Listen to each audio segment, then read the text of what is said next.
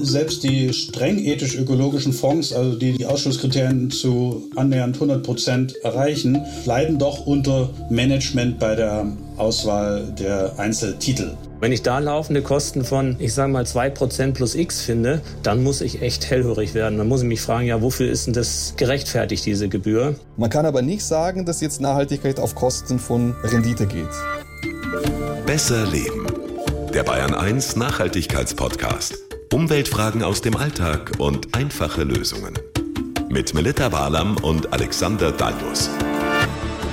Herzlich willkommen, wie jede Woche im Namen der Nachhaltigkeit und des Umweltschutzes. Wir sind wieder für euch am Start mit einer neuen Folge von Besser Leben. Melita Walam hier, ich freue mich, Servus, dass wir uns wieder hören. Das freut mich auch. Hallo, hier ist Alexander Dalmus. Vor allem, wenn ihr das erste Mal reinhört, dabei neugierig und interessiert seid. So ist es. Heute sind wir die zwei von der Dankstelle. Oh Gott. Das musste sein. Danke, danke, danke für eure lieben Reaktionen auf die letzte Folge. Da ging es um Windkraft und die Frage, ob sich gerade so kleine Windräder für den Garten sozusagen auch privat lohnen. Zum Beispiel hat der Christopher aus Villingen-Schwenningen in Baden-Württemberg an besserleben.bahn1.de geschrieben. Super Information, schreibt er auf den Punkt gebracht. Ich habe zuletzt extrem viel Werbung bekommen und wusste nie, was ich von diesen kleinen Windkrafträdern halten soll. Ja, klasse, weil wir wollen ja, dass ihr den Durchblick behaltet. Nicht nur, wenn es um Umwelt geht, sondern auch ums Geld, um Moneten, Zaster, Knete, Kies. Kohle! Ja. Wir sprechen nämlich heute über nachhaltige Geldanlagen, Ökofonds, grüne wird's natürlich ETFs. mit Kohle schwierig. Absolut. Und wenn ihr jetzt aber sagt, boah, also Aktien und so ist es nicht so mein Zeug, nein, äh, es lohnt sich wirklich dran zu bleiben. weil ihr einfach hier erfahrt, auf was es ankommt. Wenn ihr euch schon mal überlegt habt, so ein bisschen Geld nachhaltig anzulegen, jetzt Index oder aktiv gemanagt, was ist da besser für Einsteiger? Gibt's auch Rendite Mhm. oder nur ein gutes Anlagegewissen? Und zum Schluss reden wir auch darüber, wie man mit wenig Geld Monat für Monat sich so ein bisschen was nachhaltig ansparen kann. Zum Beispiel auch für die Kinder. Ja, das kleine Aha, das diesen Podcast ausmacht. Und trotz aller Turbulenzen der letzten Monate und Jahre, Nachhaltigkeit ist mittlerweile auch bei der Geldanlage zu einem ganz, ganz wichtigen Kriterium geworden. Dann legen wir mal los, bevor die Kurse wieder fallen. Der Stand der Dinge. Ich will ganz ehrlich sein, als Alexander und ich darüber gesprochen haben, dass wir über nachhaltige Geldanlagen reden wollen, habe ich mir gedacht, ist es jetzt wirklich der richtige Zeitpunkt? Naja, nicht, nicht so ganz zu Unrecht. Ich glaube, selbst alte Hasen im Investmentgeschäft können sich kaum erinnern, dass so viele krasse Ereignisse wirklich zeitgleich irgendwie passiert sind. Ja, Pandemie, Lieferengpässe, Ukraine-Krieg Hm. Ja. und daraus resultierend die Energiekrise, Weltweiter Wirtschaftsabschwung, Inflation, haben wir was vergessen? rasante Zinserhöhung. Stimmt, ja. Ja. Und trotzdem boomt der Markt für die nachhaltige Geldanlage, also Ende 2021. Gut, da haben sich manche Ereignisse erst abgezeichnet, aber da hatten zum Beispiel private Anleger laut dem Forum für nachhaltige Geldanlagen plötzlich mehr als dreimal so viel Geld in nachhaltige Finanzprodukte investiert als noch im Vorjahr. Und äh, ist das nicht neu seit August? Da müssen Finanzinstitute und Vermögensberater ihre Kundinnen und Kunden auch konkret nach deren Nachhaltigkeitsvorliegen fragen. Hm. Ist das jetzt mehr als eine nette Idee? Ja, sehen wir es mal positiv. Also die neue Regelung schafft zumindest mal so ein gewisses Bewusstsein für nachhaltige Geldanlagen und deshalb sitzen wir ja auch hier beieinander. Mhm. Ich habe mal zusammengezählt. Mittlerweile gibt's 14 Banken oder Geldinstitute in Deutschland, die nach gewissen nachhaltigen Standards wirtschaften. Das hatte ich so gar nicht auf dem Schirm. Und auch immer mehr Fonds und Investments zielen eben darauf ab, so, ich sag mal, mit sauberen und natürlich auch zukunftsträchtigen Technologien oder Unternehmen Geld zu verdienen. Was erwarten denn die Kunden, die Anleger so, außer saubere Geschäfte? Ich glaube also in erster Linie, was mir immer in den Mails begegnet, die wir bekommen ins Postfach besserleben.bayern1.de, Transparenz. Also vielleicht weniger so das schnelle Geld und eine saftige Rendite, aber sowas wie Kontinuität, Ehrlichkeit, Klarheit, sowas, ja. Gott, wenn ich das so höre, ob man das ausgerechnet bei einer Geldanlage findet, ist die andere Frage, oder? Naja, deshalb sind wir ja da. Also nur weil jetzt der Bankberater oder Versicherungsvermittler verpflichtet sind, Kundinnen und Kunden zu fragen, ob sie grün investieren wollen, wird jetzt nicht alles nachhaltiger an den Börsen und Weltmärkten. Vor allem Frauen, habe ich gelesen, sind da leider immer noch sehr zurückhaltend. Ja. Nur jede dritte Frau hat überhaupt irgendwelche Aktien oder einen Fonds. Ja, und dabei sind gerade Frauen eher so so an diesen nachhaltigen Titeln interessiert. Ja,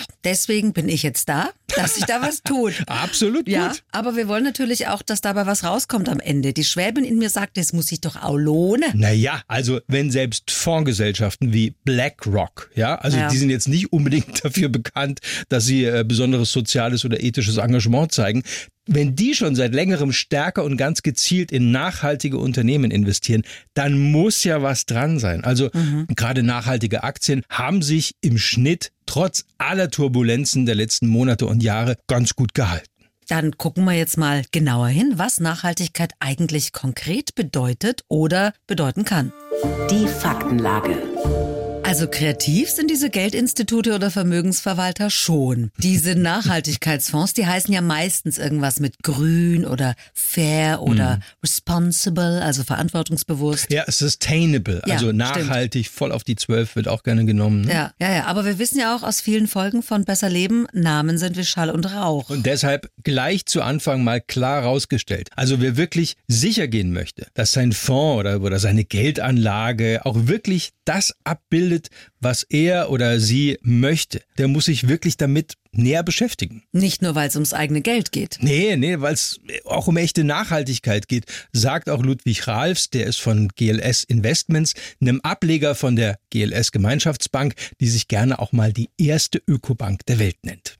Wenn ich nicht will, dass mir irgendwas verkauft wird, was ich dann gar nicht will am Ende des Tages, und das habe ich zehn Jahre lang als Berater von Kunden erlebt, ja, die dann sagen, hey, ich habe doch hier einen Fonds, da steht doch Sustainability und nachhaltig und was weiß ich was drauf, und dann ist da aber eine BASF, eine Unilever, eine Nestle oder eine BP drin. Wie kann denn das sein? Das heißt, ich muss mich als Kunde, da bleibt mir einfach nichts anderes übrig, ich muss mich mit dem Thema beschäftigen. So blöd sich das vielleicht anhört, das kostet Zeit und so weiter, aber da komme ich nicht drum herum, wenn ich hier nicht sozusagen die Katze im Sack kaufen will.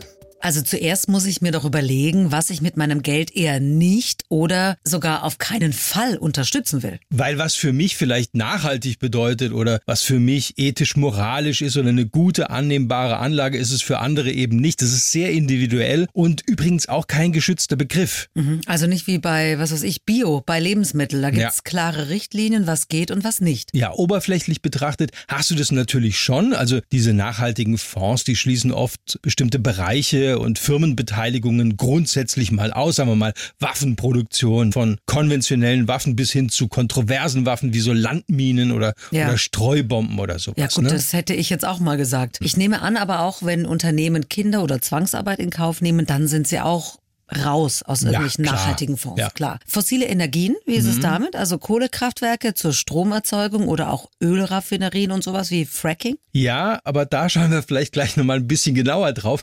Grundsätzlich, natürlich sind alle Investitionen, die ja Umweltzerstörung nach sich ziehen können, tabu. Auch Investitionen, die ja Korruption begünstigen oder vielleicht auch mit Alkohol oder Glücksspiel oder, oder vielleicht auch Massentierhaltung was zu tun haben. Würde ich jetzt alles so unterschreiben. Also mir wäre auch wichtig, dass in solche Sachen mein Geld nicht investiert wird. Gerade nachhaltige Banken haben da klare Richtlinien, in welche Branchen oder, oder Finanzbereiche kein Geld fließt. Zum Beispiel auch, ich sag mal, heikle Investitionsbereiche wie Pornografie, ja, also oder, oder Embryonenforschung ist auch ein gutes Beispiel. Das ist bei Banken wie der GLS oder auch der Bank für Kirche und Diakonie, ebenfalls so eine Ökobank, auf dem Index. Und ich möchte auch, dass auf so Preise von Nahrungsmitteln und Rohstoffen und so, dass darauf nicht spekuliert werden kann. Das, das fände ich auch noch wichtig. Ja, gesagt. im Detail wird's dann eben auch sehr persönlich und, wie gesagt, individuell. Also nehmen wir mal Atomkraft. Ja? Ja. Ab 2023 ist es für die EU-Kommission zumindest mal in Brüssel auch klimafreundlich, ja, Geld in bestimmte ja, Gas- und Atomkraftwerke zu stecken. Ein heikles Thema. Das sehen viele Umweltschützer natürlich ganz anders. Ja, und viele Geldinstitute lassen Atomkraft, Taxonomie hin oder her, bei ihren nachhaltigen Portfolios trotzdem nicht zu. Aber mal platt gesagt, jeder, der sich für grüne Fonds interessiert, muss sich halt auch ehrlich fragen, ist so ein bisschen Atomkraft noch in Ordnung für mich? Sind so ein paar Aktien von einem großen bekannten Genussmittelkonzern noch vertretbar? Selbst wenn eben das Geld dann, was weiß ich, mit nicht zertifiziertem Palmöl verdient wird? Reicht's mir, wenn ein Unternehmen äh, nur mit sehr viel Nachhaltigkeit wirbt? Mhm, also du meinst außen hui und innen pfui, ja? Ja, da sind wir wieder mhm. beim Punkt. Das bedeutet ja auch, du kommst als Anleger nicht drum herum, nach Möglichkeit natürlich selbst mal Prospekte für einzelne Fonds zu studieren, was dort garantiert ausgeschlossen wird oder was vielleicht nur ja so eine Absichtserklärung mhm. ist. Gut, da hat natürlich auch jeder andere Ansprüche. Ja. Und ich meine jetzt nicht nur an die Unternehmen, sondern auch für sich ganz persönlich im Alltag. Ja, und das ja. sollte eben auch eine Rolle spielen. Das hat mir mal Merten Larisch gesagt, der ist Finanzexperte der Verbraucherzentrale Bayern. Ich finde das auch einen ganz guten Ansatz für die persönliche Messlatte sozusagen, die man da anlegt. Viele müssen gegenüber sich zugeben, dass sie selber nicht unbedingt bis ins letzte Detail ethisch-ökologisch leben in ihrem persönlichen Leben. Also muss auch die Anlage irgendwo, darf nicht übertrieben sein. Oder wer tatsächlich 100% ethisch-ökologisch lebt, der sucht sich eben einen Fonds selber aus, wo zu 100% er sicher sein kann, dass die ethisch-ökologischen Kriterien eingehalten werden. Und da wird man dann am Ende feststellen, da wird es dann ganz schön dünn. Ja. Also wenn ich wirklich alles hinterfrage und sehr tief grabe, da bleibt nicht mehr viel übrig, denn es ist eben nicht immer einfach, alle Aspekte zu beleuchten. Ja, ich meine, allein die Beschreibungen von manchen Fonds sind ja ein paar hundert Seiten lang. Ja, und also. trotzdem sind Fonds, die auch in letzter Konsequenz noch allerhöchste ethische oder ökologische Kriterien wirklich rigoros umsetzen, ganz schön rar gesät. Bei über 2000 zugelassenen Produkten in Deutschland, also unterm Strich, nicht so viele. Ja, das stimmt. Das bis ins letzte Detail zu hinterfragen, das ist äh, nicht nur für Laien teilweise schwierig. Also da sind schließlich Firmengeflechte oftmals so verworren mhm. und Beteiligungen an einzelnen Firmen oder Projekten auch für Profis nicht immer klar erkennbar. Dann sprechen wir da doch jetzt mal ausführlicher darüber. Das Problem. Wir halten nochmal fest, was der eine eben als Anlage echt schlimm findet, ist für den anderen zumindest mal akzeptabel. Ja, in mhm. diesem Spannungsfeld bewegen wir uns. Ja, und es ist wirklich auch nicht immer so eindeutig. Also zum Beispiel nehmen wir mal Starbucks. Mhm. Ja, die werben einerseits damit, dass der verkaufte Kaffee in den Läden fair gehandelt ist. Schön. Mhm. Ja. Andererseits haben die natürlich jeden Tag Millionen beschichteter Kaffeebecher, die für eine Vermüllung der Städte sorgen. Oder, oder nehmen wir mal Technologie- und Internetriesen da, Google. Das Unternehmen will künftig ausschließlich erneuerbare Energien einsetzen und weitgehend klimaneutral mhm. wirtschaften. Das, das klingt toll, ja. Mhm. Andererseits gibt's bei Google immer wieder auch kartellrechtliche Ermittlungen. Mhm. Ja, also. Aber da erwarte ich doch als Kundin, dass die Banken oder professionellen Anlageunternehmen das für mich checken, je nachdem, was für Kriterien die anlegen. Für manche Fonds sind solche Aspekte auch generell Ausschlusskriterien im Fonds, aber oft, und das ist gerade so bei Indexfonds, bei ETFs so, da wird eben so nach Schema F verfahren. Okay, vielleicht sollten wir noch mal ganz kurz klären, was Indexfonds oder ETFs sind für also, die Einsteiger. Klar.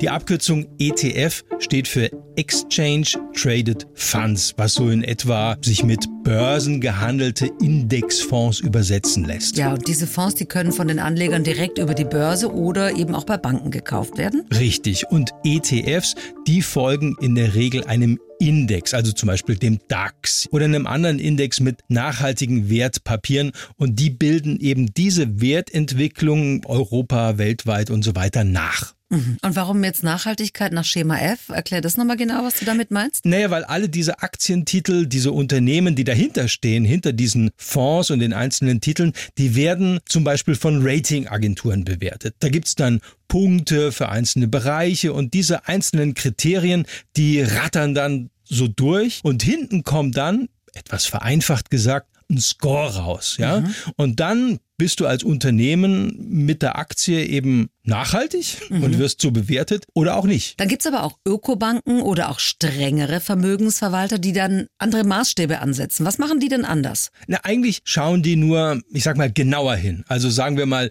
tiefer. Das ja. sagt zumindest Ludwig Ralfs von GLS Investments. Also da werden eben nicht nur die Ergebnisse von irgendwelchen Ratingagenturen da eingepflegt, sondern es wird noch mehr an Hintergrundwissen gesammelt.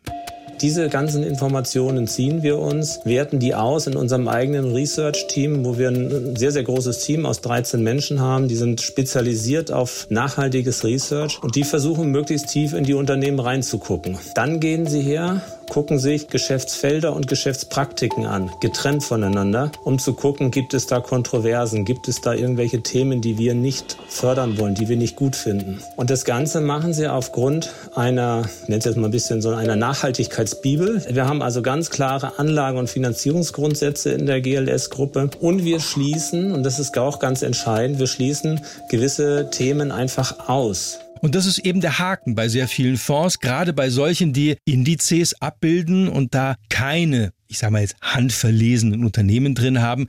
Es wird eben manches nur ins Kleingedruckte geschrieben. Greenwashing. Ja, manchmal sogar würde ich sagen mehr als das. Also Finanztest, das Verbrauchermagazin der Stiftung Warentest, hat sich kürzlich mal wieder ganz intensiv diese grünen Fonds angeschaut und auch diese Fonds bewertet nach Rendite, Gebühren, Transparenz und auch einzelnen Titeln. Und Bostian Crisper von Finanztest, der sagt eben schon, dass Kohleabbau zum Beispiel drinstecken kann, selbst wenn außen drauf steht, keine Kohle. Also zum Beispiel wird jetzt jemand, der auf keinen Fall in den Kohlesektor investieren möchte, sehr wenig begeistert sein von der Tatsache, dass zum Beispiel ein Fonds in Energieunternehmen erst äh, aus seinem Portfolio ausschließen wird, wenn dieses mehr als 30 Prozent von seinen Annahmen mit Energieerzeugung aus Kohle verzeichnet. Und ähnlich wird es zum Beispiel sein, wenn er herausfindet, dass in seinem Portfolio auch Ölförder zu finden sind. Deswegen auf jeden Fall lohnt es sich da zu schauen. Boah, aber das ist doch Beschiss, ganz ehrlich. Ja, für andere ist es, ich sage mal so ein bisschen laissez-faire, ja, so nach dem Motto, ach naja, Das bissle. 5% Ja. oder, oder 15% Ölförderung, da drücken wir mal noch ein Auge zu. Und wenn dann das Öl jetzt nicht gerade, äh, was weiß ich, in der Antarktis gefördert wird oder in anderen prekären Gebieten, dann passt es schon so. Also ich finde, das ist wirklich Beschiss. Gut, dann bist du schon mal rigoros und eindeutig, ist ja gut. Naja, ich will ja wissen, wohin ich mein Geld investiere. Also, aber gut.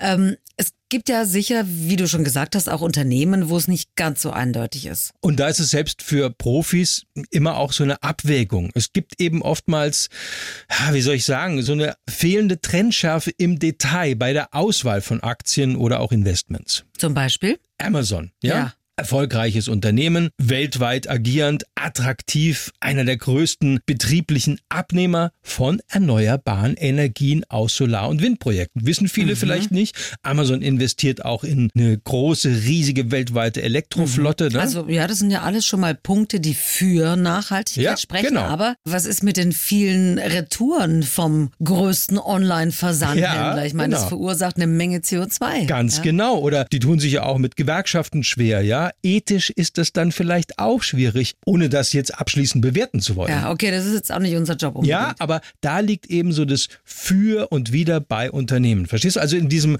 ökologisch-ethischen Bereich ist es eben nicht immer klar, ist es jetzt noch grün, nachhaltig, für mich moralisch, ethisch auch vertretbar. Wie machen das dann diejenigen, die solche Fonds auflegen? Ich meine, ich kann ja auch alles tot diskutieren, Ja. aber irgendwann braucht es ja auch mal eine Entscheidung. Bei der GLS Gemeinschaftsbank zum Beispiel mit Sitz in Bochum, da kontrolliert dann nochmal ein Anlageausschuss die Beteiligungen der jeweiligen Fonds. Und die arbeiten dann, ja, negativ-positiv-Kriterien raus, sagt Ludwig Rals von GLS Investments. Dieser Anlageausschuss ist interdisziplinär belegt und besetzt. Das heißt, da sind nicht nur Menschen aus der GLS Bank, die mit einer Bankbrille auf dieses Thema Nachhaltigkeit gucken und eine Expertise mitbringen, sondern es sind auch sechs weitere Personen aus Wirtschaft, aus Wissenschaft, aus Politik und so weiter in diesem Gremium drin, die sich mit jedem Titel einzeln beschäftigen und ihr Nachhaltigkeits-Know-how dort in die Betrachtung mit einbringen. Und da wird natürlich auch immer sehr, sehr kontrovers diskutiert. Da ist man sich in den seltensten Fällen komplett einig, weil man eben, wie Sie genau sagen, das Thema von ganz vielen verschiedenen Blickrichtungen unterschiedlich sehen kann. Das ist spannend. Mhm. Ja, und bedeutet eben auch, dass manchmal Firmen gerade noch drin sein können oder auch vielleicht rausfliegen, weil es mit bestimmten Grundwerten eben nicht vereinbar ist. Dann gucken wir uns doch jetzt die Produkte, diese nachhaltigen Fonds nochmal genauer an. Gut zu wissen.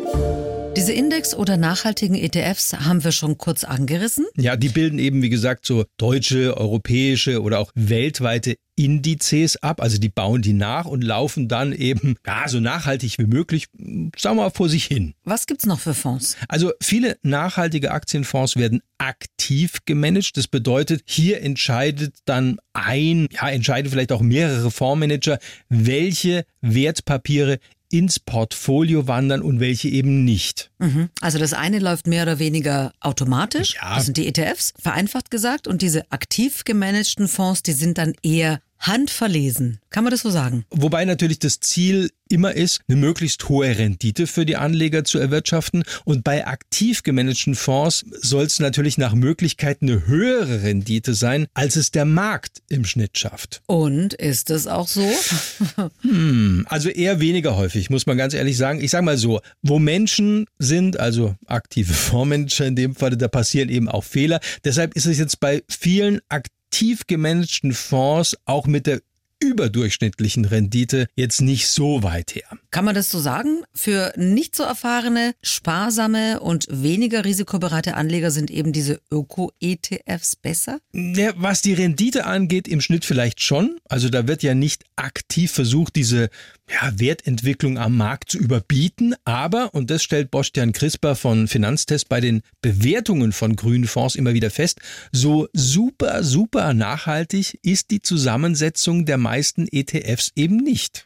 Tatsächlich sind die ETF aus Nachhaltigkeitssicht weniger streng als die strengsten aktiv gemanagten Fonds. Die am besten abschneidenden erste Wahl-ETF erreichen bei uns höchstens eine mittlere Nachhaltigkeitsstufe. Das bedeutet grob gesagt, also die kontroversesten Sektoren Unternehmen werden gemieden. Gleichzeitig wird aber nicht nur auf Unternehmen gesetzt, die jetzt am meisten zu Nachhaltigkeitszielen beitragen. Das heißt, also diese ETF, die suchen so auf eine gewisse Seite so einen Kompromiss. Ja? Einerseits möchten sie die schlimmsten Nachhaltigkeitsrisiken ausschließen, andererseits möchten sie aber auch in eine relativ breite Auswahl von Unternehmen investieren. Und dabei, das ist der Preis davon von größerer Nachhaltigkeit, ja, müssen sich aber auch Gedanken um den Anlageerfolg machen, weil viele aktiv gemanagte Fonds sind nicht so erfolgreich, äh, können den Markt nicht schlagen, also schneiden jetzt nicht besser als der, der Markt ab. Auf andere Seite, bei, wenn man einen ETF einkauft, muss man sich über den Anlageerfolg nicht so viele Gedanken machen. Man kann sich ein Produkt auswählen, den wir als erste Wahl bezeichnen und das wird dann äh, genug sein für Portfolio. Aber natürlich sind auch Zwischenlösungen möglich. Zum Beispiel kann ich mir selber so ein nachhaltiges Portfolio zusammenstellen aus eben vielleicht einem nachhaltigen ETF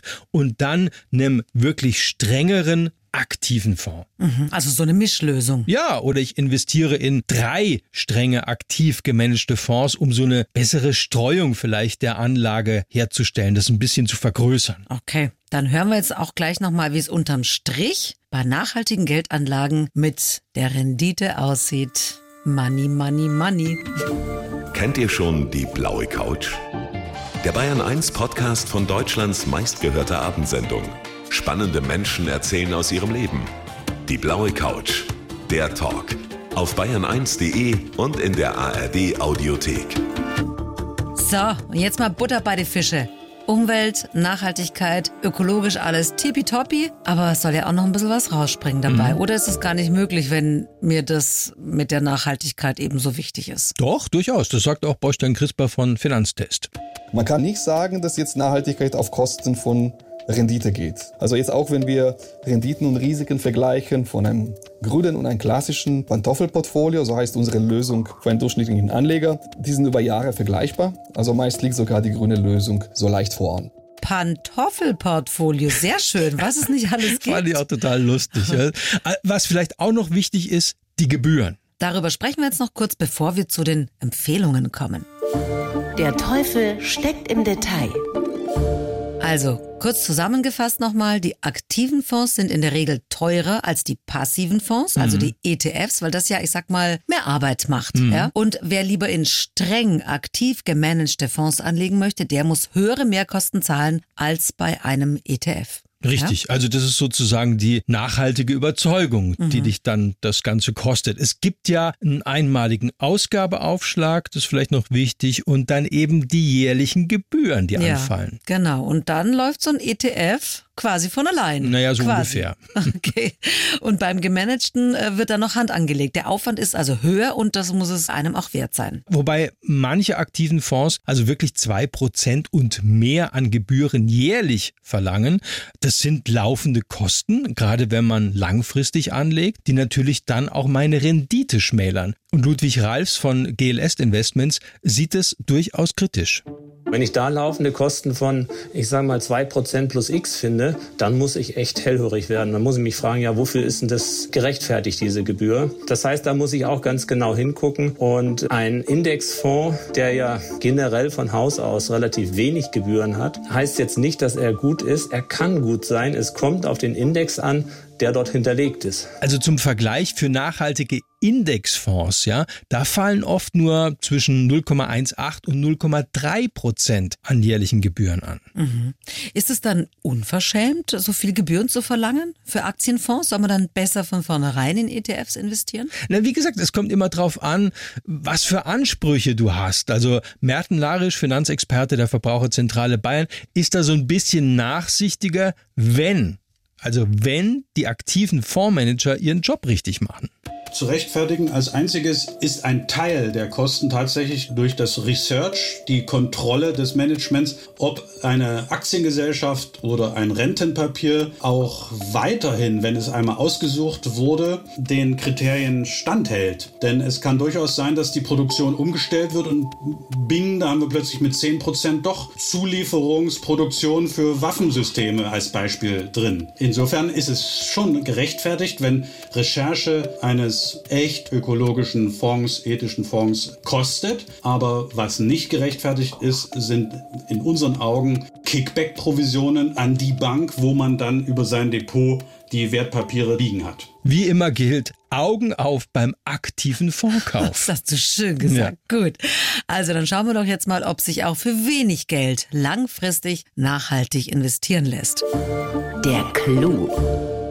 Ich fasse noch mal kurz zusammen. Ja. Wer in nachhaltige Fonds investiert, muss auch bei der Rendite nicht zwangsläufig Abstriche machen, was die Performance ausmacht. Richtig. ETFs sind weniger streng in der Auswahl als aktiv gemanagte Fonds, dafür aber bei den Gebühren viel, viel günstiger. Auch richtig. Und wer wirklich super strenge Maßstäbe anlegt, für den kommen sowieso nur einige wenige aktiv gemanagte Investmentfonds in Betracht. So ist es. Und ganz wichtig, wer ethisch, ökologisch investieren möchte, der sollte sich vorher wirklich gut informieren. Ja, das gilt zwar prinzipiell jetzt für den gesamten Aktienhandel, aber hierbei geht es ja auch darum, dass es einem nicht egal ist, in was genau jetzt das Geld eines eben dann ausgesuchten Fonds fließt. Ludwig Ralfs von GLS Investment hat da sogar eine konkrete Empfehlung, wie man sich gut informieren kann.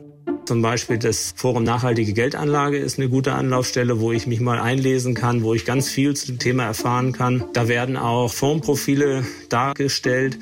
Das heißt, ich kann schon mal gucken, wenn mir ein Fonds angeboten wird, haben die den auch angeguckt und was sagen die dazu? Weil die gehen auch sehr, sehr tief. Sprich, gibt es so Toleranz-Umsatzgrenzen, weil da muss man als Laie tief einsteigen und das ist auch nicht immer so einfach. Apropos Empfehlung, wir nennen auf bayern1.de slash besserleben ja auch die Testsieger von Finanztest bei den nachhaltigen Fonds.